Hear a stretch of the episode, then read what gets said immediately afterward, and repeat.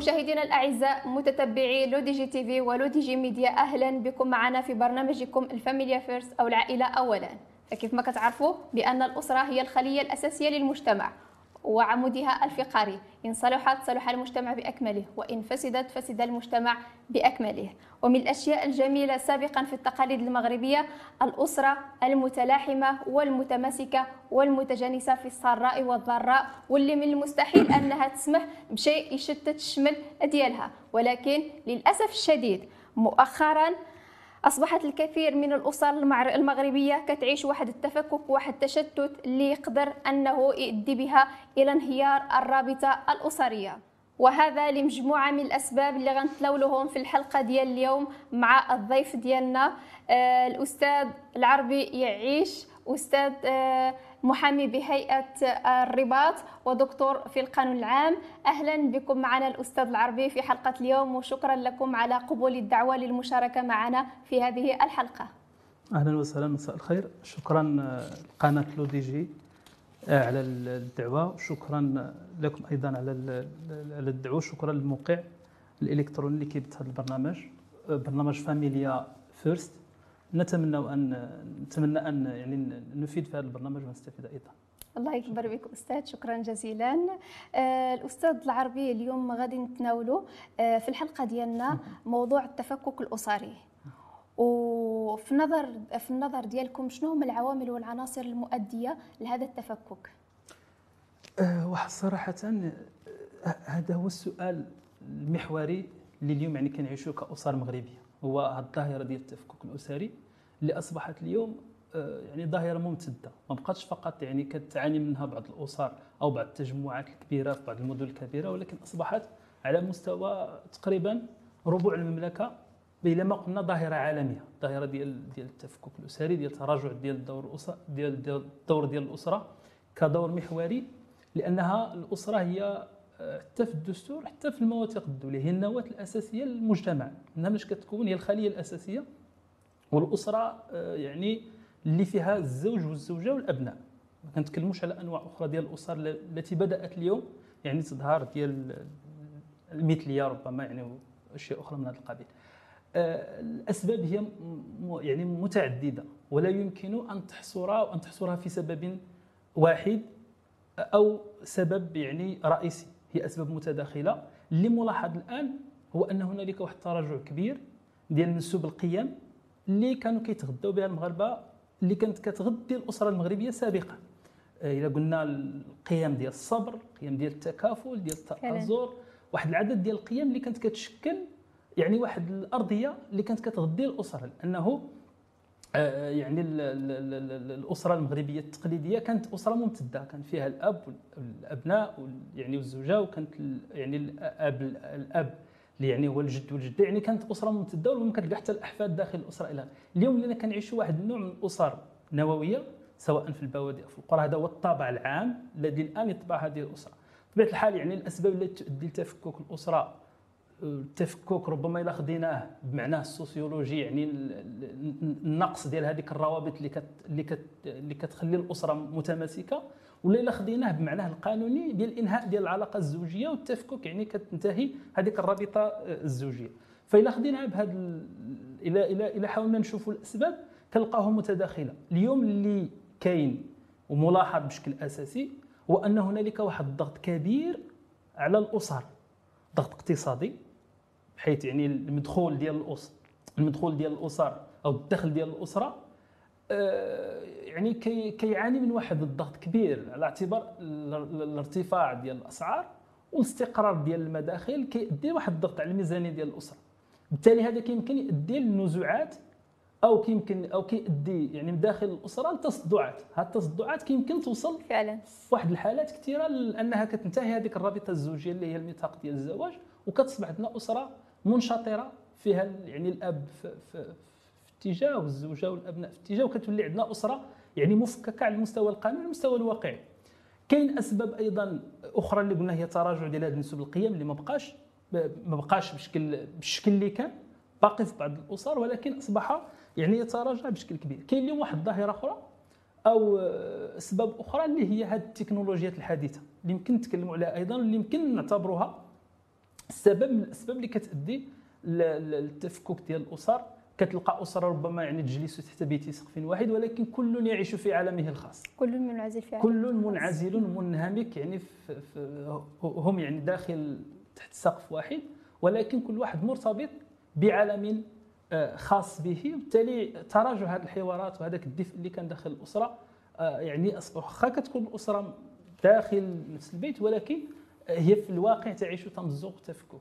كاين اسباب أيضا آه، يعني أخرى كثيرة منها كما قلنا ارتفاع المعيشة منها ربما اسباب ديال الهجرات اللي كتوقع اليوم ديال يعني هذه الأسباب اللي فيها الجفاف وديال هذا اللي كتدي لواحد العدد ديال ديال الهجرات والهجرة يعني كتأدي واحد من الأزواج كيكون غايب في الغائب يعني كيكون الزوج وبالتالي كتأدي لواحد العدد نوع من أنواع التفكك أيضا داخل داخل الاسره لا بالغائب وكنلقاو حتى الأم الغائبة أو الأم الحاضرة الغائبة. يعني الأم يمكن نظرا لمجموعه الإكراهات يمكن ديال العمل آه، أو لا كتكون الأم غير عاملة ولكن كنلقاو شي مرات بأن حتى الأم ولاو عندها اولويات وحدين أخرين ماشي المنحصرة في التربية وأنها تقابل عائلتها.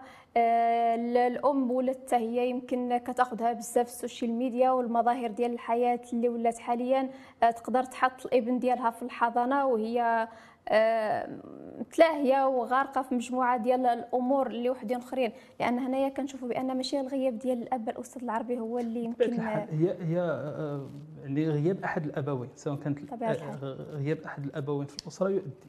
اليوم كما قلنا هذه الوسائل ديال التكنولوجيات الحديثة أصبحت آه، تجعل كل إنسان كيعيش في عالمه في عالمه الخاص. أحيانا تجد الأم يعني آه، كاين يعني الأم اللي كتشتغل خارج البيت واللي كتقضي يعني ساعات آه، كبيرة خارج الأسرة أكيد بأنه آه، هذا يكون على حساب آه، الأسرة. واخا يعني البعض لا يتقبل هذا الخطاب ولكن هذا واقع. غياب غياب احد الأبوين يعني اليوم الضغوطات ديال المعيشة فرضت على أنه واحد العدد ديال النساء يخرجوا يشتغلوا باش يعيلوا الأسر ديالهم. هذا كيكون عنده عنصر إيجابي اللي هو الزياده في الدخل ديال الأسرة ولكن أيضا كيكون عنده عنصر آه، سلبي اللي هو أن الأبناء ما كيعيشوش تحت الكنف ديال ديال الأسرة. الأبناء كي يعني كيكبروا تحت رعاية أطراف أخرى. يعني الإبن كي كي كيكبر في يعني في الحضانة خارج البيت وخارج يعني الحضن ديال الأم ديالو وهذا يعني عنصر من العناصر السلبية. أنا فقط غير واحد النقطة هي أنه كانت عندنا واحد القضية ديال واحد أنه فرض على الزوجة ديالو تجلس. لما تشتغل يعني من يتزوجوا أنها تجلس من العمل هي كانت خدامة وفرض عليها أنه تجلس. نعم. السبب هو أنه كانت الأم ديالو تشتغل وما عاش في هذاك الدفء ديال الأسرة وبالتالي ما بغاش الأبناء ديالو يتحرموا من هذاك الدفء ديال الأسرة. كان هذا آه، يعني آه، فعلا لأن الحرمان من هذا الدفء الاسري راه كيحق كيخلق واحد الشرخ داخل الأسرة واخا الإنسان الإكراهات المادية والاقتصادية ولات كتستوجب في كثير من الأحيان الاشتغال ديال الأبوين بجوج بهم خارج المنزل آه، والاضطرار أنهم يوضعوا الأطفال في الحضانات غير آه، في الحضانات ولكن آه، مع ديك العشية فاش كيجيبوا دوك الأطفال الابوين كيكونوا مرهقين بطبيعة الحال ما كيقدروش أنهم يغذوا ذاك النقص العاطفي والحنان والوقت ويقدروا أنهم يعوضوا ذاك الجانب التربوي للأطفال ديالهم. فعلا راه هذا كيخلق مشاكل نفسية اللي هي عميقة وللأسف الشديد ما كنلقاوش دراسات كتناولها كثيرا. آه، ما عرفتش نتوما أستاذ واش في المشاكل ديال الطلاق اللي كيدوزوا آه، عندكم آه، أو يعني حسب التجربة ديالكم القضايا اللي كت كتشدوها كتلقاو بأن كاينين قضايا اللي ناتجين على هذا التشتت على هذا التفكك العائلي اللي كيوصل للانهيار في الأغلب ديال الأحيان وكيدي الطلاق أو اللي كيدي لواحد السلوكات ثانية اللي غنتناولوها فيما بعد؟ بخصوص باش نرى لهذه النقطة اللي قلتي ديال الرجوع ديال الابوين للعمل منهمكين ومنهكين يعني من بعد ساعات طوال في العمل يعني خاصة اذا كان مجهود عضلي كبير كيبذلوا الأب والأم يعني بالتالي كيرجع فعلا يعني كيرجع منهكين آه، إحدى الدول الإسكندنافية اعتقد السويد أو آه، اسكتلندا لا أتذكر. لتجاوز هذه الإشكالات خفضت من ساعات عدد العمل الآباء في القطاع العام. الآباء والأمهات باش يقضيوا أكبر وقت ممكن مع الأسر ديالهم. لماذا؟ لأن الأسرة خاصة في البدايات ديال الطفل وديال الطفلة تحتاج يعني قضاء أكبر وقت ممكن تحت الرعاية ديال الأبوين ماشي آه، يعني جهات أخرى حاضنة تحت الحضانة ديال الأب وديال الأم مع الأسرة. علاش؟ لأنه هما اللي كيمكن يعطيو هذاك الحنان وهذاك الدفء وهذاك وهذه القيم اللي كنا كنهضروا عليها اللي كنا كنتكلموا عليها اللي ما بقاتش الآن جزء كبير منها كيتمرن في هذيك المرحلة الأولى ديال ديال ديال السبع سنوات. بطبيعة الحال آه، اليوم المحاكم ممتلئة بالقضايا ديال الطلاق لأسباب متعددة. أحيانا تجد الطلاق في عمره أقل من شهر آه، زواج عفوا آه، في عمره أقل من شهر أو حتى يعني الطلاق ديال قبل البناء. الطلاق يعني مرات في زواج في عمره يوم أو أسبوع.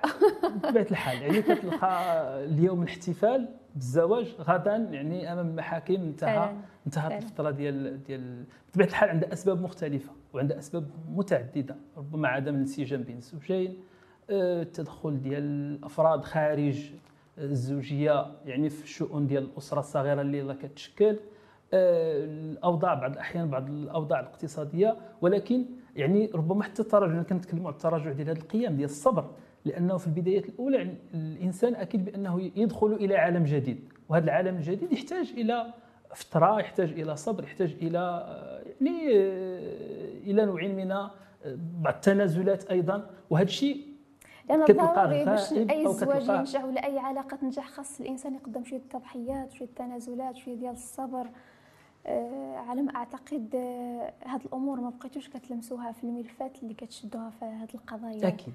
اللي اللي اللي اللي ملاحظ حتى الأرقام ديال ديال ديال وزارة العدل بخصوص الطلاق يعني كاين أنواع متعددة من الطلاق ولكن أبرزها هو الشقاق.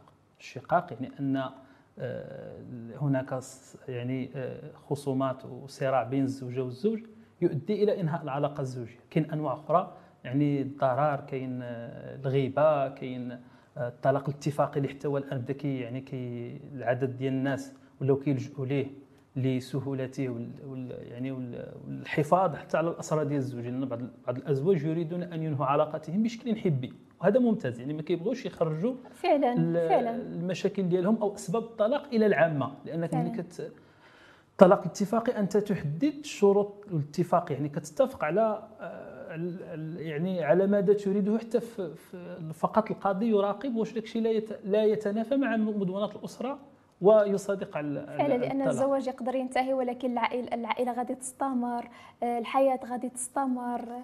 آه، على ما أظن بأن هذه النقطة مهمة يعني اللجوء للطلاق الاتفاقي على ود الحفاظ على أسرار بيت الزوجية وهذه الأمور. أكيد أكيد طبعا هذه العائلات أو الاسر أو الأزواج اللي كتلقى عندهم واحد المستوى واحد المنسوب معين من الوعي وكتلقاهم آه، يعني حتى من الجانب الثقافي يعني عندهم واحد المستوى معين يفضلون الطلاق الاتفاقي. لأن الطلاق الاتفاقي كما قلت هو هم الذين يتفقون على شروط الإنهاء. هم اللي كيتفقوا على ماذا يريدون أن يضمنوا في الاتفاق. أحيانا يتفقون حتى إذا كان عندهم أبناء كيتفقوا حتى على المقدار ديال يعني النفقة التي تؤول الأبناء شهريا. حتى كيتفقوا يقدروا يتفقوا حتى على المقدار ديال يعني التعويض الذي يعطي أحد الزوجين الآخر في الغالب الزوج هو الذي يعطي التعويض للزوجة لإنهاء هذا الاتفاق أو لإنهاء عفوا هذا الزواج بشكل اتفاقي دون ضجه آه، ودون أن يطلع أحد على الملف دون أن يطلع أحد على الاتفاق باستثناء القاضي والذي يوثق الطلاق إذا كان بجانبه محامي أو إذا كان يعني أثناء آه، توثيق الاتفاق عند أحد العدول. أما آه، أما الاتفاق هم الذين يتفقون على هم الذين يضعون كل الشروط اللي كيتفقوا هذا في حماية لخصوصيات الأسرة. صحيح أن العلاقة القانونية تنتهي ولكن العلاقات الاجتماعية ربما تستمر خاصة اذا كانوا أبناء لأن الأبناء وهذه وحدة من من المساوئ ديال التفكك الأسري. لأن الضحايا ديالهم في غالب الأحيان هم أطراف يعني آه، اطراف ضعيفة في العلاقة آه، العلاقة ان الزوج يمكن يبدأ حياة جديدة. فعلا. أيضا الزوجة المطلقة يمكن تبدأ حياة جديدة ولكن الأبناء اللي كيعيشوا واحد غياب في بعض في غالب الأحيان يعني لأن الأم هي اللي كتكون حاضنة. يعني كيعيشوا خارجة ما غاديش نقولوا سلطة الأب ذاك الشكل الذي يحيل السلطة في المعنى ديالها في حمولتها بما تستحوي يعني من من تسلط ولكن سلطة الاب اللي فيها الرقابة فيها التوجيه فيها النصح فيها آه، شوية ديال الصرامة فيها فيها واحد العدد ديال الأمور اللي هي اللي كتكون لنا هذاك الإنسان اللي يعني الغد غادي يكون هو الأب ديال ديال ديال الغد. يعني ملي كتكون تفكك ديال الأسرة وانهيار ديال الأسرة والإنهاء ديال هذيك العلاقة الزوجية اللي كي كي كيؤدي الثمن بشكل مباشر هم الأبناء وبشكل يعني في الا خطينا في التاريخ شوية الطويل هي هو المجتمع بأكمله لأن هذاك الإبن لما تنتهي العلاقة يعني تصبح الأسرة آه، مفككة هذاك الإبن سيكون في مخاطر الإدمان. سيكون آه هذو هما النقاط اللي بغينا نهضروا عليهم أستاذ نعم. آه في الأثار المترتبة عن هذا آه عن هذا التفكك. بطبيعة الحال هي هي يعني هي هي هي اثار في غالبها مع الأسف سلبية. نادرا بطبيعة الحال أحيانا تكون اسباب واجهة لإنهاء العلاقة الزوجية. لا يمكن لأحد أن يتحمل الضرر مدى الحياة. ولكن كل علاقة حتى العلاقات الصداقة فيها فترات تمر بفترات صعبة. ماشي دائما انت والصديق ديالك على فما بالك أنت وإنسان يعني ترتبطان مدى الحياة. أو يفترض أن العقد الذي وقعتموه في البدايه اللي هو عقد الزواج هو عقد يعني بنية الاستمرار وليس بنية الطلاق. بالتالي يعني آه، لما تتفكك الأسرة لما تنهار الأسرة آه، الذي يؤدي الثمن بشكل مباشر. هم الأبناء على اعتبار أن الإبن أو الإبنة يعني الأم لا يمكن أن تلعب دور الأب والأب لا يمكن أن يلعب دور الام بالتالي كل أسرة فيها أب وأم كل واحد يمكن كل كل منه له أدواره وله وظائفه الخاصه بالتالي الأبناء يعني يؤدون هذا الثمن بشكل مباشر لأنه في غياب الأم. يعني تغيب الرأفة والرحمة يعني والحنان ذاك العطف ديال الأم. في غياب الأب أيضا تغيب شيء من الصرامة وشيء من آه، يعني ديك السلطة كما قلت اللي هي سلطة إيجابية كيمارسها الأب آه، ديال التوجيه وديال الرقابة وديال آه، ديال شيء من الصرامة. بالتالي يعني الإبن بعدها مع كامل الأسف في غالب الأحيان ربما إلا درنا أو إلا كانت شي دراسات سوسيولوجية كتتم بالإدمان بأطفال الشوارع وبهذا ستجد بأنه يعني جزء كبير منها ناتج على هذا التفكك ديال التفكك الأسري. التفكك الأسري. اليوم يعني واحد العدد ديال ديال ديال ديال أنواع المخدرات اللي اليوم تجتاح المجتمع آه، ربما أنا كنقول يعني من يتعاطى لها بشكل كبير يعني كاين هذا التفكك الأسري يسبب أو يؤدي بالأبناء الإدمان لنسيان هذا الواقع لأن هذا الواقع اللي كيعيشوه كيشكل لهم ضغط اليوم في المجتمعات يعني يعني داخل المجتمع يعني كيشكل ضغط باش يتجاوز هو هذا الضغط باش يتجاوز هذا القلق يلجأ إلى بعض الأحيان الإدمان. كاين الإدمان المخدرات واليوم أضيف إدمان جديد اللي هو إدمان هذه الهواتف الذكيه ببرامجها بما تحمله من خطورات وانزلاقات يعني ومشاكل وما تحدثه من مشاكل. وإدمانها يعني مع كامل الأسف اليوم أصبح في جميع الأسر بالأسر الميسورة والأسر الغير الميسورة اليوم كل الكل يتوفر على هاتف ذكي. يعني والأبناء ربما كتدخل لشي بعض الأسر كتلقى آه، يعني الأبناء كل يعيش في كل واحد عنده الهاتف ديالو يا إما ديال الأب أو ديال الأم أو ديالو. يعني وكتلقاه كيدخل في عوالمه الخاصة منفصل واخا هو كاين حاضر جسدا ولكن منفصل واقعا آه، يعني على الأسرة وعلى النقاشات ديالها وهذيك هي اللحظات اللي كيكتسبوا فيها الأطفال يعني القيم اللي كنا هضرنا على التراجع ديال المنسوب ديالها بشكل كبير. أي ولا ربما حتى في الاسر المغربية باقي ما وصلوش حتى لذاك الوعي. فوقاش غيتعطى التليفون للطفل فوقاش ما يتعطاش. السن اللي مسموح به أنه يستعمل هذه الوسائل ديال التكنولوجيا وهذا هو الخطير في الأمر. آه لأن الطفل من التنشئة الأولى ديالو اللي أنا كنشوفه في المجتمع المغربي كيحل عينيه.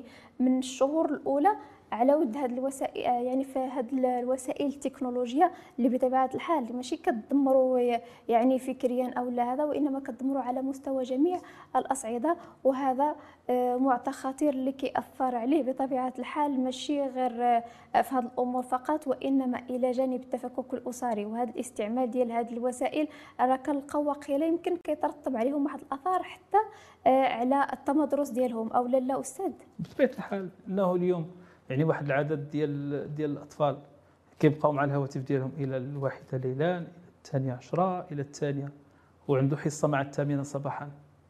يعني كيف سيهي كيف سيستيقظ كيف كيف يعني هذه الأمور كلها كتخلي يعني الأبناء واحد الوقت. يعني ربما كانت القصة القصيرة وكان واحد العدد ديال ديال الأمور اللي هي كانت ملجأ بالإضافة للعب اللي هي كانت ملجأ لسد أوقات الفراغ. يعني كتلقى القصص كيتبادلوهم الاطفال مع بعضهم كتلقى آه، يعني القراءة الاطلاع المطالعة المناقشة إلى غير هذه الأمور كانت هي اللي كانت حاضرة بشكل كبير. اليوم مع هذه آه، الطفرة ديال الإعلام اللي عرفناها اللي ربما كانت واحد لقيت التلفاز اللي كان كل يجتمع حول التلفاز في الصالونات المغربية كتلقى التلفاز واحد في البيت يعني كل أسرة وكان كيخلق حتى واحد التلاحم. أكيد. اليوم يعني الهواتف الذكية هي أصبحت آه، يعني كل كل واحد كيعيش في في العالم ديالو. التلفاز جمع والتكنولوجيا فرقت. بعض الآباء مع الأسف ربما يعني كاين هذا المشكل ديال المستوى التعليمي وديال المستوى الثقافي. يعني بعض الأبناء بدهائهم يوهم الآباء بأنهم كيستعملوا الهاتف في الدراسة. فعلا. في حين أنهم يعني لا يستعملونه في الدراسة ولكن كيستعملوه في أشياء أخرى. في غالب الأحيان كتادي يعني إلى ما كان انقطاع التمدرس كتادي لتراجع المستوى آه، الدراسي بشكل كبير لأنه آه، ساعات طوال هو كيقدم على الهاتف. نقول ساعات طوال يعني العين راه كت كتشوف المخ يعني راه آه، كي كي كي كي كيرتبط بواحد الهاتف ذكي وهذا الشيء كيسبب يعني من السلوكات المنحرفة اللي كيمشي لهم الطفل بعد التشتت الأسري بعد ما كيلقاش واحد الجو دافئ واحد الحضن دافئ واحد الحنان العائلي آه، الاستماع من الأب والأم كيدخل في هذه السلوكات. ولا ربما يمكن ماشي غير هذه السلوكات يمكن نتوما وسط كيدوزوا عليكم هذه القضايا لأن بطبيعه الحال هذا المجال ديال التخصص ديالكم. يمكن يمكن راه كنلقاو بأن الأطفال حتى أنهم كيوليو انطوائيين بسبب هذا التفكك وما عندهمش الثقة في النفس ديالهم ويمكن هذه الأمور كتاخذ لهم حتى الاستغلال الجنسي. بطبيعة الحال هذه من المسائل اللي اللي, اللي كاين لأن ملي كتدخل لواحد العالم غير غير مؤمن اللي هو عالم شنو هو الإنترنت يعني أنك كتواصل مع العالم. وفي هذا العالم كاين مواقع كاين مواقع اللي هي إيجابية كتقدم مواصلات ثقافية كاين مواقع اللي هي سلبية آه، يعني فيها هذا كاين أنت تتواصل مع الغرباء في العالم كامل يعني من المغرب من داخل المغرب من من مدينتك من خارج مدينتك من ثقافتك من خارج ثقافتك كتواصل مع العالم. ولما تتواصل مع العالم فأنت لست في ايدي آمنة. أحيانا يعني كيكون آه، يعني كيكون تبادل ديال صور. اللي هي صور في يعني في بعض الأحيان الإنسان لا يعرف ماذا يرسل ولمن يرسل ويعني كتلاحظ واحد العدد ديال القضايا كانت واحد الوقيتة معروفة ديال لي هاكر أو آه نعم. القراصنة اللي كيقرصنوا نعم.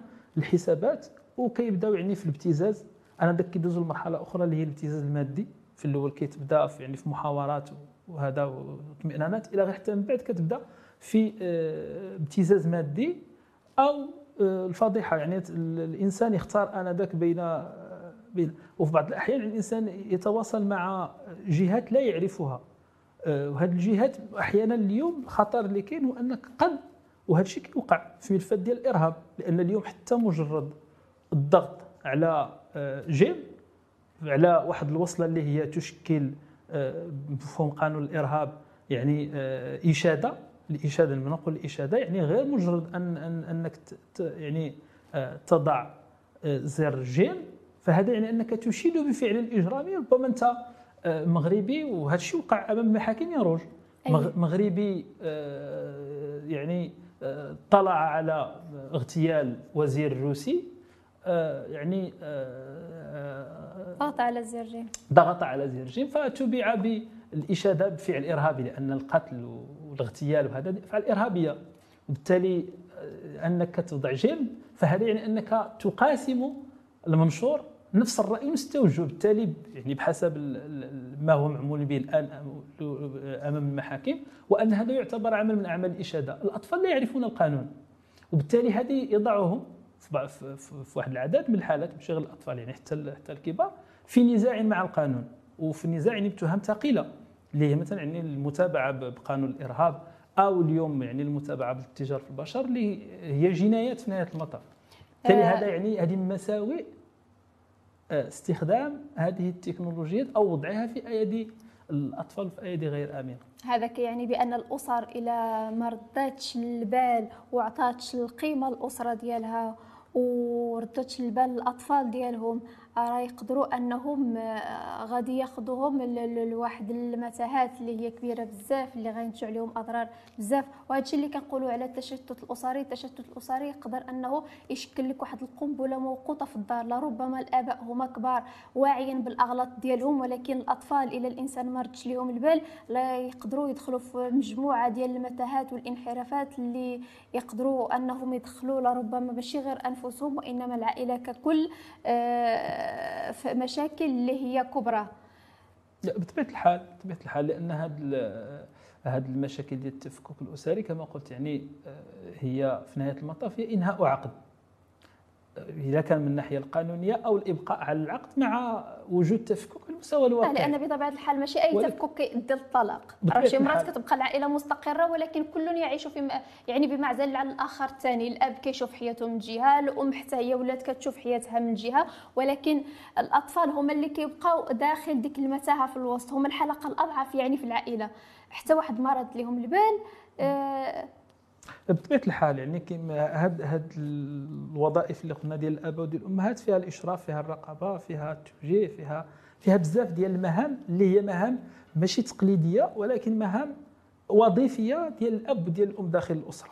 في غيابها كيكون الانهيار كيكون الخراب تيكون التفكك تيكون يعني كل آه، هذه الأمور يعني تكون. أحيانا كما قلتي آه، أحيانا يعني لأن انت يكون خصام أو عراك يعني كل يعيش في عالمه الخاص. واحيانا يعني أو كتلقى الأب والأم يعني مشاغلين كيعطيو الابن ديالهم يعني الهاتف باش باش يسكت أو باش يتلهى به يعني أنهم كل يعيش في عالمه الخاص. فعلا. في هذيك اللحظات أنا نقول ان الهاتف كل هاتف عنده آي بي ديالو عنده يعني معرف معرف لمن من يملكه وبالتالي أي حركة كنديروها من الهواتف ديالنا في جميع المواقف هي معروفة يعني الهاتف لمن؟ بالتالي هذاك الابن كيمكن يسبب مشاكل الأسرة ديالو. إلا دخل المواقع اللي هي ممنوعه أو مواقع اللي هي آه هذا أحيانا كتجيك بعض الإعلانات بالصدفة. واحيانا يأخذوك الفضول للدخول هذا الكبار فما بالك بالصغار يأخذوك الفضول للدخول لهذه المواقع لتعرف ما فيها أو هذا الإعلان أو هذا الخبر أو هذا. وبالتالي في هذه اللحظات قد تكون في مشكل في النزاع مع القانون ومع القانون أحيانا بيتفهم كما قلت يعني مع القانون مع قانون الإرهاب اللي هو القانون الجنائي أو أيضا حتى مع المشاكل في بعض الأحيان ديال التجاره في البشر. صراحة التنبيه جيد جدا لأن التفكك الاسري يقدر ماشي ياخذ الأسرة غير انهيار الأسرة أو الطلاق وإنما يقدر يدخلها كما قلنا في متاهات كبيرة اللي هي مع القضاء والقانون وما غير ذلك وفي وفي قضايا اللي هي كتكون العقوبات عليها متشددة وجد كبيرة. الأستاذ العربي آه، من من بين من بين القضايا اللي كترفع على ودها بزاف طلاق وهي قضايا الخيانة الزوجية. هذا التفكك الأسري واش واش هذا التفكك الأسري كنسمعوا ليه؟ خيانة زوجية؟ هو التفكك الأسري يمكن أن ينتج كل شيء والخيانة الزوجية إحدى هي أحيانا تكون سبب التفكك مدخل وأحيانا تكون نتيجة للتفكك. بالتالي يعني آه، الخيانة الزوجية هي هي هي هي, خيانة في إطار علاقة زوجية قائمة أو في إطار علاقة زوجية لم تنتهي بعد أحيانا تكون الطلاق مسطرة ديال الطلاق مفتوحة ولكن الحكم الحكم بإنهاء العلاقة الزوجية لم يصدر بعد. وفي هذه اللحظات قد يكون الزوجه أو الزوج في حالة آه، يعني آه، يتواجد في حالة خيانة زوجية. وبالتالي هنا ما دام الحكم ديال إنهاء العلاقة الزوجية لم يصدر يبقى لكلا الزوجين يبقى لكلا الزوجين الحق في الشكاية بوجود خيانة زوجيه لأن العلاقة لم تنتهي بعد. ما دامت لم تنتهي بعد في أي مرحلة من المرحلة قبل صدور الحكم يمكن لأحد الزوجين أن يتراجع على الطلاق ويمكن للصلح أن يقع وبالتالي يعني يمكن أن يقع التراجع على على على على الزواج. بالتالي يعني هذه هذه المسألة ديال الخيانة الزوجية هي سبب وهي نتيجة في نفس الوقت. هي سبب إذا كانت يعني العلاقة الزوجية قائمة وأحيانا كتلقى آه، الزوج أو الزوجة تجبد بها الضرر باش تمشي تدير المسطرة ديال الطلاق وكتلقاها نتيجة لأن آه، الزوج والزوجة يعيشان في نزاع في خصام دائم في حين أن الأسرة هي واحد كما معرفه مدونة الأسرة وكما معرفه الدستور هي واحد الخلية اللي كتكون خص يكون فيها المودة والمحبة ويكون فيها يعني تكون مبنية على أسس ديال بنيه الاستمرارية وفيها التضحية وفيها في هذيك القيم. من الدستور على ما أظن. آه إيه، بالضبط. 32 أعتقد. يعني فيها هذيك القيم اللي اللي كنا كان اللي شرنا لها فيها الصبر فيها التحمل فيها التكافل فيها يعني كل القيم الإيجابية يجب بالتالي ملي كتغيب هذه القيم. ويعني وكيكون كل كما قلت يعني الزوجة والزوج في خصام ولكن أحيانا أحيانا أحيانا هادشي كيوقع آه، حتى واحد فيما كيبغيش يباشر مسطرة الطلاق لأن الزوجة إذا باشرت مسطرة الطلاق هذا يعني أنها كتخلع الحقوق ديالها المادية. والزوج إذا باشر مسطرة الطلاق هذا يعني أنه ملزم بدفع مستحقات ديال إنهاء هذه العلاقة الزوجية خاصة إذا كان يعني آه، له دخل معين إلى غيره. بالتالي كيكونوا نوع من التواطؤ على القانون في كلاهما يعني يعيشان النزاع ولكن لا أحد منهما يريد أن يبدأ بمسطره الطلاق لأن كل يريد أن الزوج يريد أن يعني يتجنب الدفع والزوجة تريد أن أن تجني يعني من من, من وراء الطلاق. وبالتالي يعني هاد في هذيك اللحظات ديال النزاع تقع الخيانة وقد تقع الخيانة من من من أحدهما. بالتالي هي الا نظن لها من كونها سبب فهي كتكون يعني أحيانا سبب مؤدي للتفكك. وأحيانا كتكون نتيجة لهذا التفكك. نتيجة عن هذا التفكك. نعم. آه الأستاذ العربي لربما كما قبيله تناولنا واحد النقطة اللي هي أساسية وهو انغماس مجموعة ديال الأزواج في العالم كل واحد في عالمه الخاص في هذا الشيء ديال ال social media. والخطير في الأمر أن مجموعة ديال الأزواج ما عارفينش بأنه ولات الخيانه الزوجية في هذه الوسائل ديال التواصل الاجتماعي يعاقب عليها القانون وكنلقاو أنهم كيمارسوها آه، دون علم. وهذا الشيء اولا كيؤدي للتفكك الاسري والانحلال سواء الرابطة الزوجية أو الأخلاقية أو مجموعة ديال الأمور. أه واش تقدر تعطي لنا شوية توضيح على المتابعة أه اللي يقدر يتبع بها الزوج أو الزوجة في حالة تم آه، ضبطه من الشريك وهو كي كيمارس هذه الخيانة؟ لأن قبل كان كان الكل يعتقد بأنها كتكون غير التلبس ولكن بطبيعة الحال التطورات ديال المجتمع وهذا بالضرورة أن آه، السلطة القضائية أنها غتنفتح على هذه الممارسات وغتخلق لها واحد العقوبات اللي تحاول من الردع ديالها. بطبيعة الحال هو اليوم آه، يعني الاستعمال ديال التكنولوجيا الجديدة كيدير واحد العدد ديال ديال الممارسات ديال اللي كتوقع. منها هذه القضية ديال التواصل كما قلنا مع الغرباء. أو التواصل مع الآخرين يعني كتقدر البعض يعني الانسان وهو في إطار علاقة زوجية قائمة يتواصل سواء الزوج أو الزوجة. واحيانا يتبادل بعض الرسائل الغرامية بعض الكلمات التي لها يعني إيحاء جنسي. القضاء ربما في اجتهاداته ذهب في اتجاه أن آه، أن أن تبادل الرسائل في إطار علاقة زوجية قائمة ورسائل تتضمن يعني آه، إيحاءات جنسية هي نوع من أنواع أو هي خيانة زوجيه زوجية كاملة. بحالها لا تقل شأنا عن الخيانة الزوجية اللي اللي كتكون في يعني في حالة التلبس.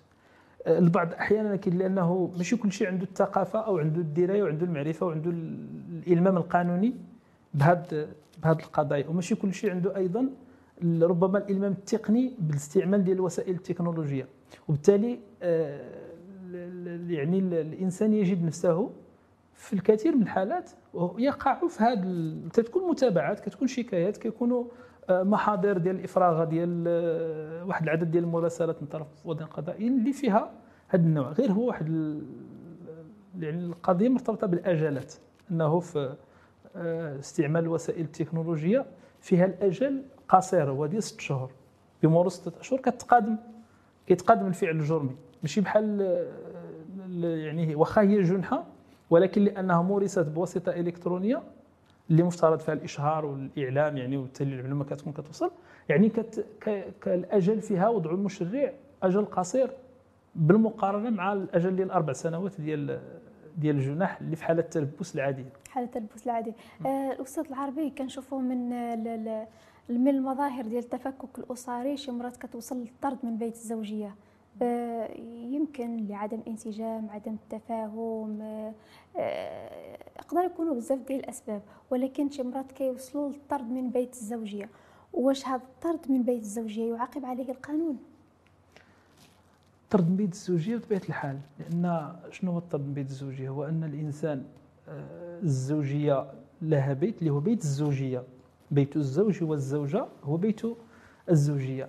قيام أحد يعني الطرفين أو أحد الشريكين بطرد الآخر يعني هذا كيسبب له ضرر.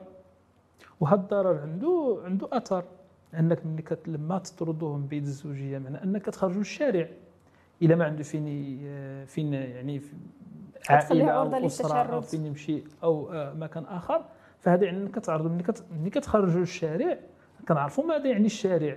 بكل حمولته كل ما يمكن أن يتعرض له الإنسان من يعني من من من سرقة من إدمان من مخدرات من تحرش من اغتصاب من يعني كل المصائب تقع نتيجة هذا الطرد ديال أحد الشريكين خاصة خاصة يعني طرد الزوجة من طرف الزوج من بيت الزوجية. بالتالي آه، هو هو ضرر وهذا الضرر هذا آه، بطبيعة الحال المشرع تيقول لك آه، يعني كي كي كيعطي لأحد الشريكين أنه إلا تطرد كي يرجعوا يعني كيطلب الإرجاع ديال البيت الزوجيه وكي يمكن أن ولكن المشاكل يعني هنايا مثلا اسمح لي قطعتك.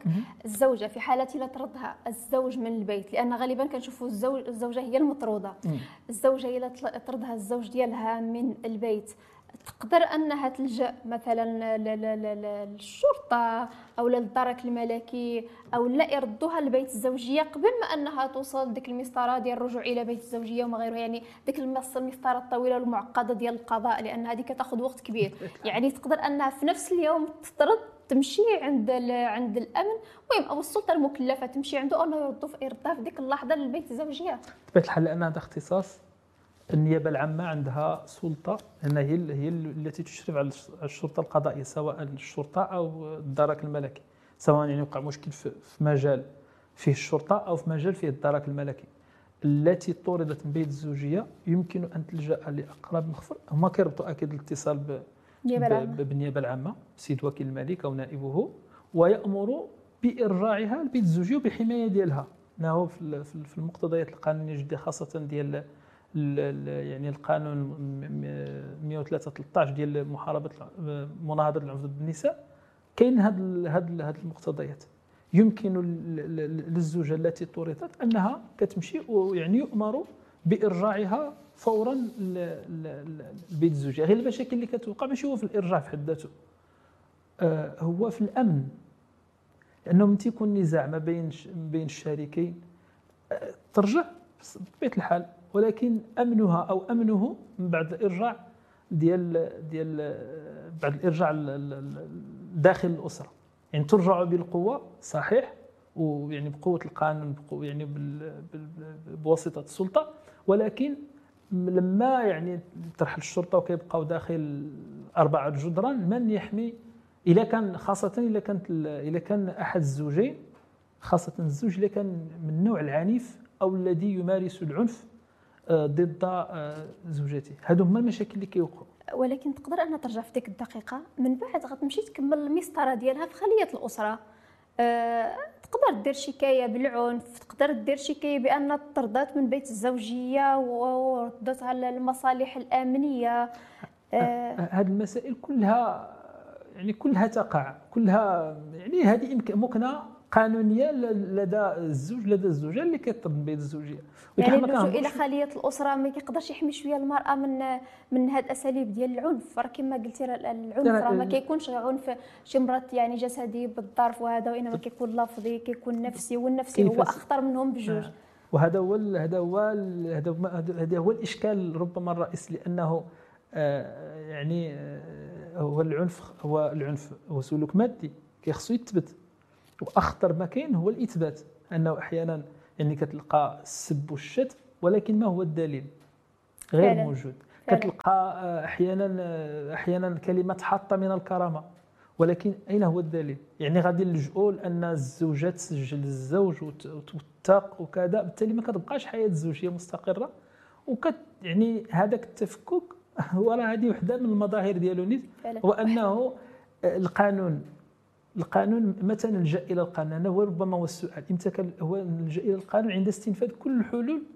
فعلا. ولما نلجأ إلى القانون خاصة في شكله الحالي آه، ربما اليوم كيتكلموا على الصلح والصلح آه، كاين آه، ك ك يعني ك كوسيلة من وسائل إنهاء النزاعات بين بين الازواج كاين الصلح ولكن الصلح الذي يمارس اليوم في إطار المحاكم لا يؤدي النتيجه المرجوة من الصلح. لأنه غالبا ما كيكون شكلي. كي اولا شكلي ثانيا في الوعي ديال المغاربة لما يذهب إلى يعني الزوجة تدعي الزوج ديالها أو الزوج يدعي الزوجة في غالب الأحيان في غالب الأحيان في معظم الأحيان تنتهي العلاقة. لأن آه، يعني تيقول لك مادام أنا وقفتني قدام القاضي أو هي كتقول مادام وقفني قدام القاضي يعني انتهى ما بينهم. في مع العلم أن المحكمة راه دارت الحل النزاع. ماشي دائما أننا خاصنا نطلقوا وصلنا للمحكمة خاصنا نطلقوا لا راه شي مرات ملي كيوقعوا الإشكالات الإنسان واخا وصل للمحكمة راه المحكمة ماشي توجد غير الطلاق وإنما حتى الحل النزاع على الصلح الحال ولكن الصلح الصلح الحقيقي ومسطرة الصلح الحقيقي اللي تكون خارج المحاكم.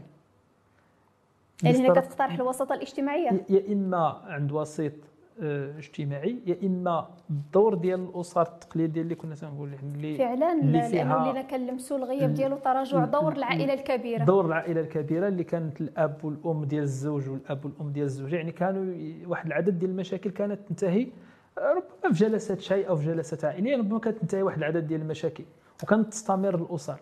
اليوم آه تقتلنا لا ربما حتى التحولات الخطيرة اللي ولات في المجتمع قبل العائلة الكبيرة كانت كدير المجهود ديالها باش الابن أو الابنة ديالهم ما غاديش يتشملوا بالطلاق واخا على حساب الراحة ديالو النفسية والسعادة ديالو مجموعة من الأشياء كتحاول أنها تصلح تهدئ الأنفس. دابا ولات العائلة جزء من الصراع هي اللي كتأجج الصراع للأسف الشديد.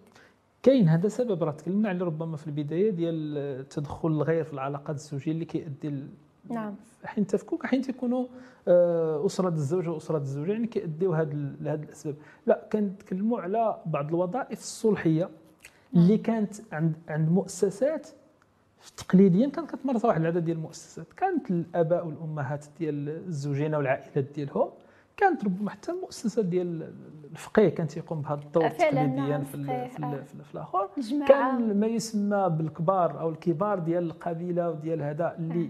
يعني مني تقتلات هذه المؤسسات ما بنيناش ربما مؤسسات أخرى اللي يمكن تقوم بهذه الأدوار خارج المحكمة لأنه ملي كنتكلموا على الصلح هو آلية خصها تمارس خارج المحكمة لأن ممارسة الصلح داخل المحكمة كيولي غير إجراء شكل من إجراءات الطلاق. فعلا. لأنه باش يكمل لك الملف ديال الطلاق كيخص آه الإشهاد على فشل الصلح من طرف يعني من طرف واحد المؤسسة اللي هي المساعد الاجتماعي داخل المحاكم. والمساعد الاجتماعي بكثرة الملفات ما يمكنلوش يجلس كل مع كل أسرة جلسات يعني فقط آه، يشهد على فشل الصلح وكيتضاف التقرير ديالو للتقرير ديال المحكمة باش كي باش كتاخذ الوثيقة ديال إنهاء العلاقة الزوجية. أما الصلح الحقيقي بالشكل الذي ينبغي أن يمارس به يجب أن يمارس خارج المحاكم. فعلا. الأستاذ العربي آه، إلى حدود هذه الدقيقة على ما أظن أننا هضرنا غير على الشتات اللي كيوقع في الأسر اللي كتكون مازال قائمة. ولكن على ما أظن بأن الشتات الحقيقي والأكبر والأعمق اللي كيوقع بعد انهيار الأسرة يعني بعد حدوث الطلاق. بعد امتناع الأب عن أداء المستحقات ديالو آه، للأطفال ديالو. آه، هو فعلا كاين هذا مع الأسف كاين هذا كاين هذه المعطيات هذه كما قلتي. كاين واحد العدد ديال الآباء خاصة الآباء اللي ما عندهمش دخل مثبت. أما الآباء اللي عندهم آه، أجر خاصة الموظفين فآلية ديال الاقتطاع من المنبع يعني بدون برضاه أو بدون رضا يعني كتخاد من المنبع. بالتالي كتقتطع بالتالي كدوز النفقة ديال الأبناء. آه، كاين واحد النوع ثاني اللي كيأدي النفقة ديالو باش ما يعني نلخص لأن ملفات النفقة أو الملفات ديال الطلاق هي كثيره ولكن الملفات ديال النفقة يعني اللي الآباء اللي ما كينفقوش ما عندناش ربما إحصائيات باش ما باش ما نقول بأنها كثيره أو قليلة ولكن موجوده أيضا من داخل كاين الاباء ولكن ربما محاكم الأسرة باللي كندخلوهم راه كنلقاو واحد العدد كبير ديال النساء المطلقات اللي اللي كي كيتواجدوا تماك عندهم ملفات وكيعانيوا وكيسولوا على المساطر ديال الاهمال الاسروي لو أن هذا الاهمال الأسرة ما كيفيدش في شي حاجة اللي آه، اللي هي اللي هي أساسية أو مهمة. أكثر من أن هذه المرأة خاصنا نخلقوا لها واحد الدخل اللي باش غتستافد به هي والأطفال ديالها تقدر تعيش به هي والأطفال ديالها. كاين هذا الشيء اللي اللي تفضلتي به فعلا. كاين يعني كتدخل المحكمة ديال الأسرة كتلقى واحد العدد ديال النساء اللي عندهم ملفات ديال النفقة وكتلقى الأب عندنا ملفات من هذا النوع. كاينين موجودين ولكن قلت نسبتها من مجموع الملفات. ما كاينش واحد الدراسه معينة. ما كاينش دراسة معينة ربما ما كاينش دراسة معينة. أن هذه الملفات اللي كينفذ في الغالب الأحيان هو المفوض القضائي وبالتالي كتمشي الملفات التنفيذ هما اللي كتعرف بينهم من نفذ ومن ما التزم. ولكن كاين آليات للردع. كاين الشكايه ديال اهمال الأسرة اللي يعني الأب اللي توقف مج توقف ماشي مضطرا ولكن توقف آه، عن الإنفاق لأنه ربما بدأ حياة جديدة. أو آه، يعني عنده أو توقف على العمل أو كذا يعني عنده كاين اسباب اللي كت أو مهمل كالاب اللي اللي هو يعني مهمل ما لا يهتم بالأسرة. وكاين ملفات من هذا النوع يعني موجود هذا هذا هذا بالتالي هاد الأبناء فعلا آه، يعني هما هما ضحايا هذا هذا الشتات ضحايا هذا التشتت منها أن الأب لا يؤدي النفقة. وكتلقى في غالب الأحيان هذا النوع من هذا النوع من الأسر اللي هما الأسر الضعيفة أصلا اللي كتلقاها كتعاني من هذا من هذا النوع بشكل كبير. والأكثر عرضة للشتات والتشتت والدخول في مسارات ومتاهات لا لا رجعة منها. يمكن الانهيار ديال الشخصية ديال الإنسان فقدان الثقة آه، الاستغلال على مجموعة ديال الأصعدة منها الاستغلال الجنسي آه، من استعباد الطفل أنه يشتغل واحد مجموعة الأشياء اللي باقي ما كيقدرش عليها أو لا ماشي في استطاعته. بطبيعة الحال الاستغلال ديالهم في, في, في, في الصدقة في هذا واحد العدد ديال نعم. النساء اللي كيستغلوا اطفال ما عندهم حتى شي صلة بهم يعني فقط كيستغلوهم في يعني في لا بل شي مرات حتى الأم كتستغلهم في الصدقة لأن ملي كدور بهم من جمعية لجمعية باش أنهم تجيب لهم باش غتعيلهم بحكم أنها هي واحد المرأة اللي ما عندهاش واحد المدخول قار أو لا واحد المدخول اللي يقدر يعيش لها هاد الوليدات كنلقاو دابا آه، مجموعة ديال النساء المطلقات والأرامل استعملوا دوك لأن حتى هذيك تعتبر يعني التسول يكفي أنك يوميا كتعرض واحد الكرامة ديال واحد الطفل وكتوزع ربما الصور ديالو ربما عقود الأسديات ديالو المعلومات الشخصية ديالو على الجمعيات باش أنك غتجيب له باش غادي يعيش. وشي مرات كاع ديك الأم كيكون عندها باش تعيش آه، هاد الأطفال. آه، يعني الاطفال اللي الأب كيسمح آه، وكيكون مهمل وما كيعطيهمش المست... يعني المستحقات ديالهم من النفقة كيكونوا العرضة لمجموعه من الممارسات. الممارسات. هذه فعلا هذه يعني كل ما قلت أتفق معك هذا هذه النتائج أو الأثر ديال هذاك التفكك الأسري. وأن الضحايا ديالهم بشكل أساسي هم الحلقة الضعيفة اللي هم الأبناء.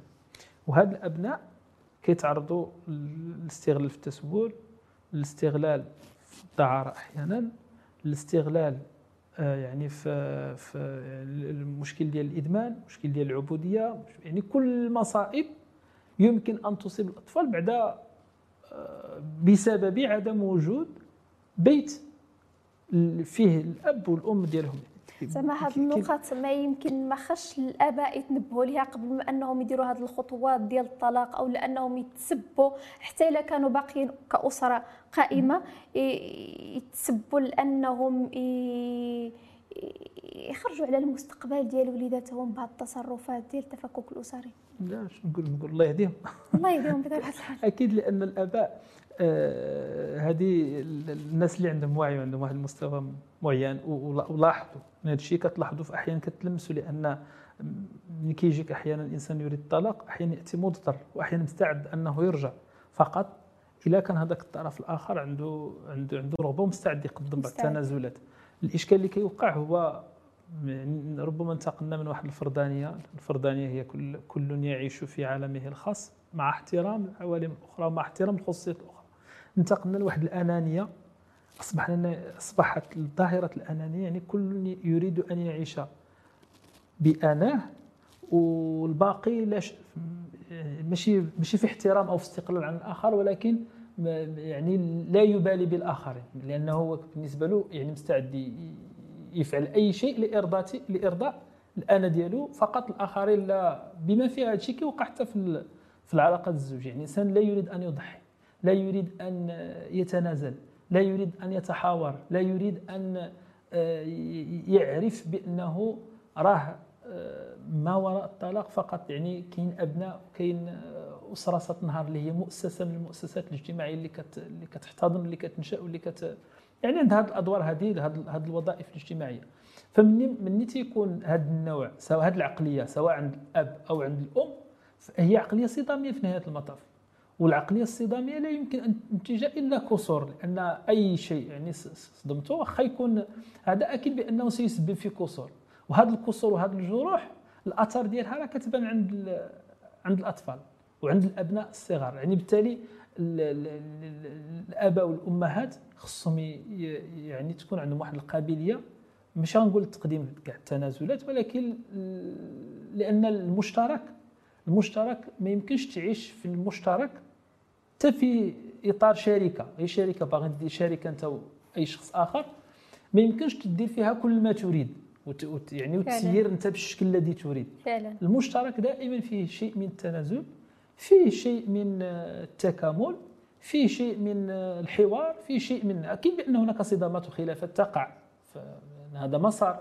ولكن هذا المسار أو هذه الخلافات ينبغي أن يعني الآباء والأمهات يتحاوروا يتفاوضوا يتناقشوا يتذاكروا من أجل إيجاد حل الخلافات ديالهم لأن الآثار ديالها مدمرة مدمرة بشكل كبير خاصة يعني واحد العدد ديال الأسر ماشي غير أسر تنهار راه أسر ماشي غير يعني لأن يعني إنهاء الرابطة الزوجية أو تفكك الأسرة معنى أن أسرتين راه كيتصادموا معنى أن الحقد كيتزاد معنى أن المجتمع اليوم اليوم في ال في ال في, ال في النزاعات كاين أكثر من 50% داخل المحاكم في النزاعات. وجزء كبير منهم يعني ملي كتقول أسرة يعني اثنان افترقا راه كتقول أسرة مع أسرة أخرى يعني وقع بيناتهم نزاع عائلتين كبيرتين عائلتين كبيرتين يعني وقع. إلا كان واحد المستوى ديال الوعي وكيميزوا بأن هذاك علاقات فردية انتهت راه ممتاز. ولكن إلا ما كان في الغالب كتلقى كل واحد كيحاول يحمل الطرف الآخر المسؤوليه وبالتالي كتوقع شروخات وكتوقع وكتوقع نزاعات اجتماعية. نعم. أه، للأسف الشديد يعني رغم هذه المشاكل كلها راه ملي كنهضروا على أه، على هذا الشيء راه كنهضروا حتى على تنامي الحقد والكراهية داخل المجتمع وهذا مشكل كبير.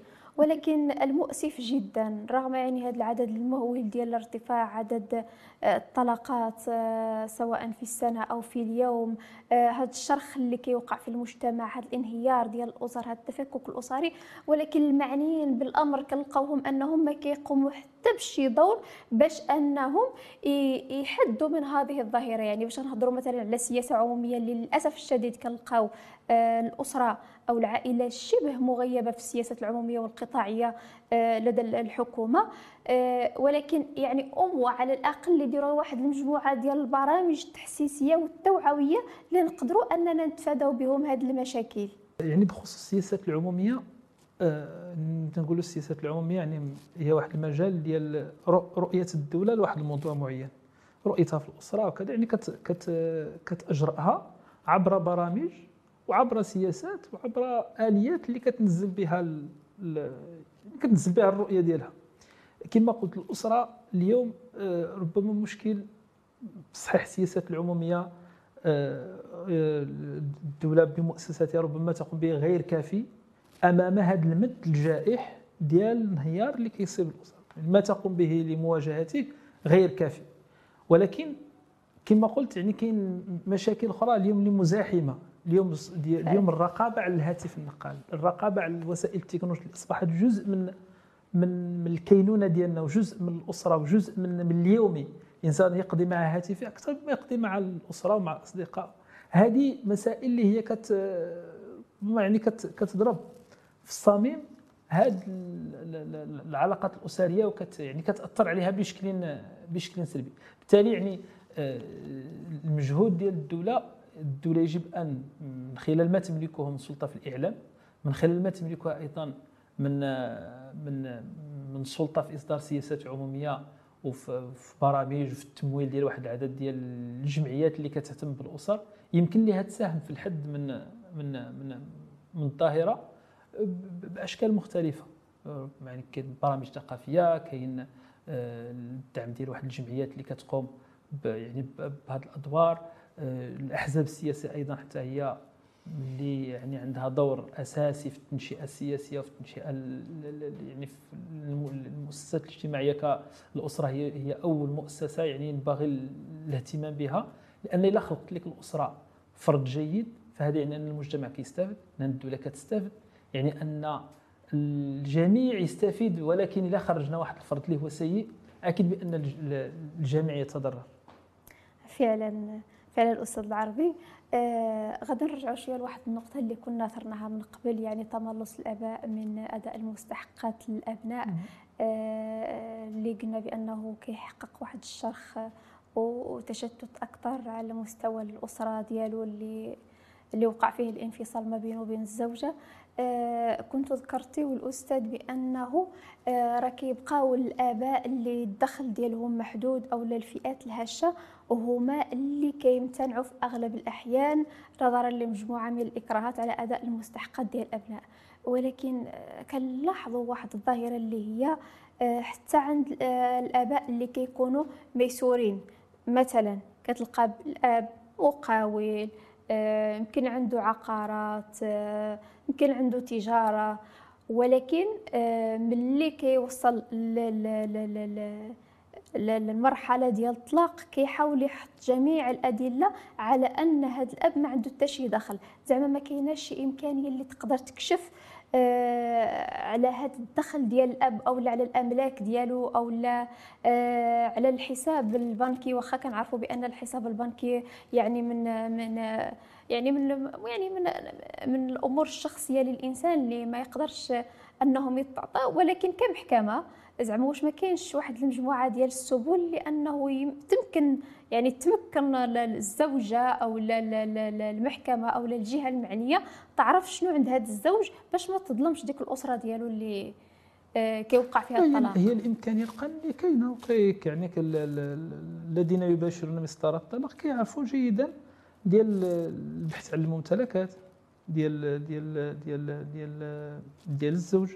يعني انك لأنه ما تكون يعني مباشرة مسطرة الطلاق فإذا كانت هنالك إذا كانت له شركه وكان عندك اسم الشركة يمكن تحصل على سجلها التجاري. وتدلي به في الملف بأنه يتوفر على الشركة الإشكالات لأن في أغلب الأحيان ما كتكونش عارفة المرأة يعني السمي ديال الشركة ديال الزوج ديالها أو لا مثلا شي مرات كنعرفوا مثلا نقولوا بأن الإنسان ساكن في الرباط عنده العائلة في الرباط كيمشي كيشري عقارات في الدار البيضاء يقدر يشري عقارات في مراكش عقارات في, في أماكن أخرى اللي المرأة كيصعب عليها باش أنها تنقل باش تعرف هاد آه، الأملاك ديال الزوج. لا بخصوص الأملاك العقارية كاين المحافظة العقارية يمكن أن تبحث يعني في في, في, في كل ربوع المملكة يعني كتبحث على الصعيد الوطني. على الصعيد الوطني.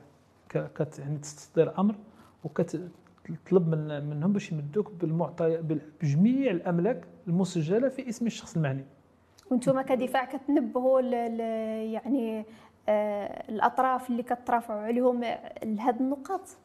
لا بطبيعة الحال اولا كدفاع أول حاجة يحاول أن يقوم بها هي الصلح. الصلح هذا اختصاص أصيل للمحامي في قانون المهنة هو ملزم بعرض الصلح على الأطراف. يعني العديد من الملفات تنتهي في تنتهي مسطرة أو مسطرة الطلاق تنتهي قبل أن تبدأ. بالتالي يعني كيكون واحد الصلح في يعني إذا إذا ارتضاه الأطراف تيكون صلح وتنتهي المسألة ديال إنهاء العلاقة الزوجية. ولكن إذا أصر الزوجين على إنهاء العلاقة الزوجية والزوجة تعرف بأن للزوج ممتلكات عقارات أو شركات أو حصص في شركة أو هذا فالمحامي بطبيعة الحال ملزم بالبحث عن هذه الممتلكات ومباشرة المساطر بشأنها. إذا كانت له عقارات فهو آه، ملزم باستصدار أمر. استدراء اسم المحكمة للبحث في سجلات المحافظة العقارية باش كيعطيوك الوضعية العقارية ديالو إذا كانت له ممتلكات عقارات يعني في سواء في المدينة التي يقطن بها أو في جميع المدن بطبيعه الحال يعني كاين هذه الإمكانية. إذا كانت له أيضا شركة والزوجه تعرف اسم الشركة أو رقم سجلها التجاري أو أي معلومة بشأنها كنطلبوا أيضا من من اليوم هذه الإمكانيات أصبحت رقمية. كنطلبوا آه، نسخة من السجل التجاري الشركة وتدلي بذلك تدلي بما يفيد الوضعية المالية للزوج. لأن تقدير النفقة من العناصر الأساسية ديالو هو الوضعية المالية للزوج. بالتالي يعني كتدلي بهذه الوثائق باش تقول بأن الزوج له ممتلكات أو له عقارات أو له أجر. أحيانا كيوقع مثلا التلاعب في الأجر. بالتالي تلجأ إلى آه، إجراء معاينة لدى الصندوق الوطني للضمان الاجتماعي خاصة إذا كان ليس موظف كان مصرح به باش كتعرف الوضعية الحقيقية ديالو ديال الأجر. إن هذه هي العناصر التي يقدر التي يقدر فيها أو يقدر بها القاضي آه، آه، النفقه بالتالي يعني كل المساطر التي يمكن أن تكون في صالح الزوجة أو الموكل أو الأبناء فالمحامي ملزم وملزم آه، إخلاقيا وقانونيا بمباشرتها. لصالحي لأنه في نهاية المطاف أحيانا الشيء اللي اللي تفضلتي به ديال إخفاء الوضعية الحقيقية المالية. كينتج عليه ضرر الأسرة. كتلقى أب عنده يعني آه، أصول تجارية أو عنده ممتلكات عقارية ولكن لما يأتي النفقة يقول بأنه مياوم. هادشي كيوقع. نعم. وبالتالي هنا يعني الزوجة هي اللي تعرف تعرف بالضبط يعني الممتلكات ديالو أو يفترض أنها تعرف.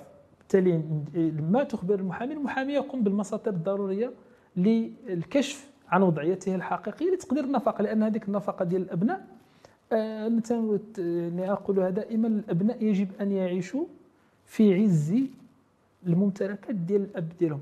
على قدره إذا كان ميسورا ميسور الحال يجب يعني الأبناء أن يستفيدوا من هذا اليسر وإذا كان أيضا آه، معسرا فتقدير النفقة يجب أن يكون على قدره ولكن بخصوص الآباء المعسرين وهذه هنا في النقطة التي أشرت لها في السياسات العمومية والتي يجب أن تنتبه لها ربما حتى الجهات الوصية. هي ربما الحكومة الحكومة السابقة أحدثت صندوق اللي هو صندوق ديال التكافل العائلي اللي فيه 350 درهم عن كل طفل في حدود ثلاثة ديال الأطفال. أعتقد بأنه اليوم ما يمكنش أسرة خاصة تكون الأب في السجن أو تكون الأب غير مشتغل أو في بعض الأحيان غير مكترث. ما عندك لا عنوان لا أين يشتغل لا خاصة تخدموا مياومين وينتقلوا من المدينة الأخرى بالتالي صعوب حتى حتى ولو تدير شكاية ديال إهمال الأسرة لا لا أملاك لا أملاك له ولا اجر له لتنفذ عليه. ولكن الدولة بما تملكه من إمكانيات مالية يجب أن ترفع من هذه القيمة ديال 350 درهم لتبلغ على الأقل 700 أو 800 درهم للطفل الواحد. وهذا وغير كافية مازال 700 غير, غير كافية مازال. غير كافي. أن تكون أحيانا حتى الزوجة تشتغل بالتالي على الأقل يعني تعينها على على بالتالي هذه الآليات الآلية ديال السياسات العمومية يجب أن تذهب في اتجاه هذا الشيء كاين ربما في بعض التجارب الأخرى. الزوج الذي لا يمتلك أملاك الدولة يعني تقوم مقامه ولما يشتغل أو يكون هكا يرد لأن اللي أساسي هو النقد هذاك الطفل فعلا. في التكوين ديالو في المدرسة ديالو في توفير الحاجيات الأساسية ديالو. وضمان الكرامة ديالو. وضمان الكرامة ديالو. أما الزوج الذي يفر أو يعني متهاون أو يعني كاين الأزواج اللي عندهم الإدمان كاين واحد العدد ديال العلاقات الزوجيه كتنتهي بسبب الإدمان ديال الزوج. وكيكون اللي غير شادها مغنى ما عرفش بأن هذوك راهم وليدات و... لا يعرف بالتالي ما يمكنش حنا نضيعوا هذاك الطفل من واحد واحد النفقة اللي هي حالة خصها يعني خصها الحل الحلول ديال الأجل ديال النفذ ديالها خصها تكون. وننتظروا حنا الشكاية ديال اهمال الاسره والاعتقال ديالو والتقديم وكذا في حين أن الأكل والشرب والكهرباء والتطبيب وهذا ما يمكنش يتأجل.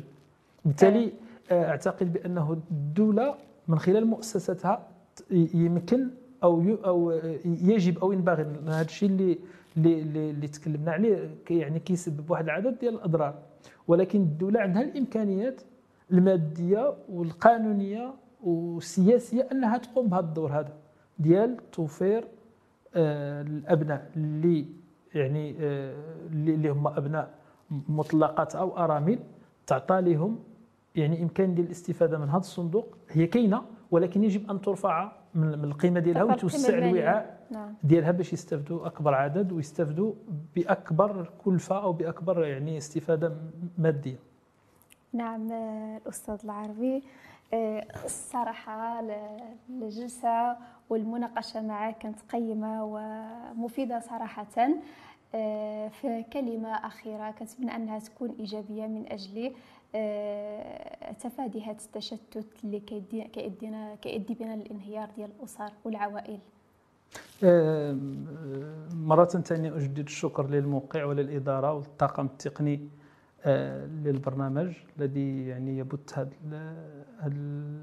وهو اختيار موفق العائلة أولا أو first family يعني آه، من العنوان هو آه، يظهر أن وراءه فكرة ديال أن العائلة آه، هي أولا في المقام الأول في المرتبة الأولى وحمايتها ضرورة أمام هذا المد الكاسر ديال أو هذا الهجوم ال- يعني الكاسح المتنوع بأساليب أحيانا حتى كما يسمى هذا السوفت أساليب لينة في الهجوم عليها عن طريق الإعلام عن طريق واحد العدد ديال ديال ديال الأمور. فربما يعني معظم الأفكار آه، أثيرت في البرنامج. ما يمكن إضافته هو ان أي مؤسسة لا يمكن أن تبنى إلا ب- آه، بقيم. بالتالي آه، قيمنا أو قيم مغربيه كما يسميها آه، يعني أحد الأساتذة يجب أن تعود ويجب أن تنبعث ويجب أن آه، تطع يعني آه، يعني تنبعث من جديد. خاصة وأن القيم والعادات ديالنا زوينين جدا. أكيد. هي عادات آه، جيدة وجميلة. يجب التمسك بها ويجب صيانتها ويجب حمايتها أمام هذا ربما هي الملجأ الآن اللي عندنا باش نحميو الأسر باش نحميو العائلات وباش يعني نستمروا في, في باش نتجاوزوا النكبات ونستمروا في التلاحم كأسر وعائلات مغربية. فعلا كنجدد لك الشكر الأستاذ العربي عيش محامي بهيئة الرباط. وكنقول لكم مشاهدينا الأعزاء إلى الحلقة القادمة اللي غنتناولوا فيها بطبيعة الحال آه، قضية من القضايا الأساسية المرتبطة بالأسرة والعائلة. ولكن قبل ما غادي نختموا معكم البرنامج أو الحلقة غادي ناكدوا عليكم وغنقول لكم من البرنامج ديالكم فاميليا first أو العائلة اولا بأننا كنأكدوا وكنلحوا آه على أنكم تعطيو واحد شوية الفرصة لريوسكم الفرصة للشريك شوية الاهتمام للاسره شوية الاهتمام للعائله آه استعملوا الحوار استعملوا النقاش جلسوا مع بعضياتكم. آه إلى ما هزكمش ذاك الفضاء اللي نتوما مجموعين فيه مثلا الدار. آه ما عندكمش الإمكانيات أنكم تسافروا تبدلوا جو يمكن تنفسوا شوية على ذاك الغضب اللي بالداخل ديالكم. جلسوا غير في الحديقة قدامكم آه، خرجوا للبحر أي متنفس متنفس. حطوا النقاط الأساسية اللي عندكم كتشكل لكم الإشكالات آه، والنقاط الأساسية اللي أدت بكم لهذا الانهيار وهذا التشتت. حاولوا أنكم تحميوا الأسرة ديالكم والعائلة ديالكم قبل ما توصلوا للمحاكم وحتى إلى وصلتوا للمحاكم. المحكمة ماشي هي نقطة لا عودة ماشي كيمشي لها الإنسان غير لأنه خاص يخرج رابح رابح أو خاسر خاسر. لا المحكمة هي لفض النزاع. راه تقدروا أنكم توصلوا للمحكمة ديك المحكمة أنها دير لكم حل. بعد ذاك الحل أجيو الاستمراريه ديالكم. وحنا كنتمناو أنكم تحلوا المشاكل ديالهم ديالكم بلا ما توصلوا لهذه المحاكم أو لهذه المؤسسات. أعطيو الفرصة لنفوسكم والعائلات ديالكم باش يستمروا. إلى الحلقة القادمة إن شاء الله.